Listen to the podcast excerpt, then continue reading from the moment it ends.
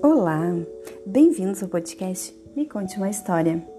O meu nome é Marilei e uma história eu vou contar. E a história se chama A Menina que Esquecia de Levar a Fala para a Escola. Quem escreveu foi Marciano Vasques, da editora Nova América. Levava tudo: apontador, caderno, lápis, a mala. Só não levava o principal a fala. Esquecia. Onde? Em casa, talvez. Quanta timidez! Quando diariamente alguém pedia, Sio, nunca era com ela, pois fazia tempo que sua fala havia sumido. Ela era a menina que esquecia de levar a fala para a escola. Será que, quando ela ia à feira, levava a fala na sacola? Fala, conquista, impressiona. Olha uma pista. Fala não tem dono, nem dona. Fala é de quem quer pensar, de quem quer ouvir, de quem quer se lambuzar de tanto falar. Falar é mais que sorrir, mais que chorar, mais que dançar. Falar é a melhor maneira de se expressar.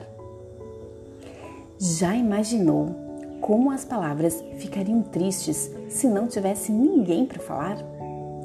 Se todo mundo ficasse num cantinho, sem dizer nada, igual essa menininha? Seria uma tragédia. Quem iria querer viver num mundo assim? Isso nem seria mundo, seria mudo. Tudo que vive fala. São falas diferentes, claro, cada qual com a sua voz, com o seu jeito de falar.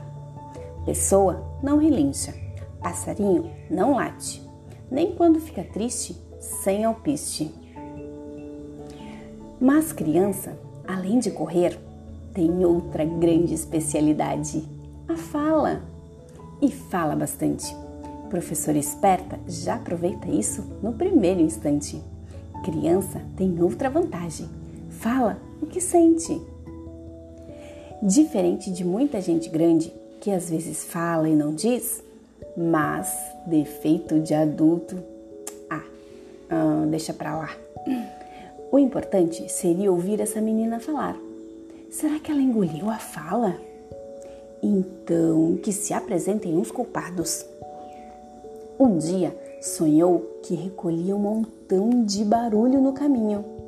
Gente martelando, barulho de metrô, mãe nervosa, professora gritando, gente berrando, carro buzinando, música no último volume, barulhos que ela conhecia muito bem.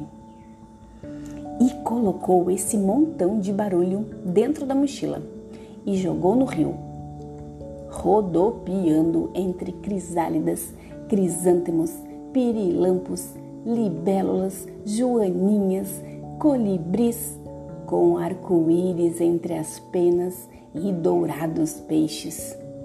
Ela espalhou no ar restos embaralhados que despencavam das folhas e falou, falou, falou.